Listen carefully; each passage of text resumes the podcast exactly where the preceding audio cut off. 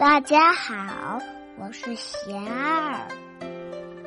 我每天为大家读诵一段我师傅的话，喜欢就多来听听吧。佛陀也曾怀疑人生，我师傅说，在顺境中就很快乐，遇到逆境就很痛苦。追求离苦得乐是一切众生最本源的驱动力，但是外在的人和事是我们无法掌控的。求乐而不得，痛苦却不求自来，渐渐就会怀疑人生。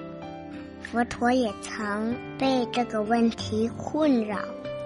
最后找到了答案，原来一切苦乐的根源不是外在，而在我们内心深处。当我们停止要求和追逐外境，转而探索并净化自己的内心时，就走在了。究竟离苦得乐的路上，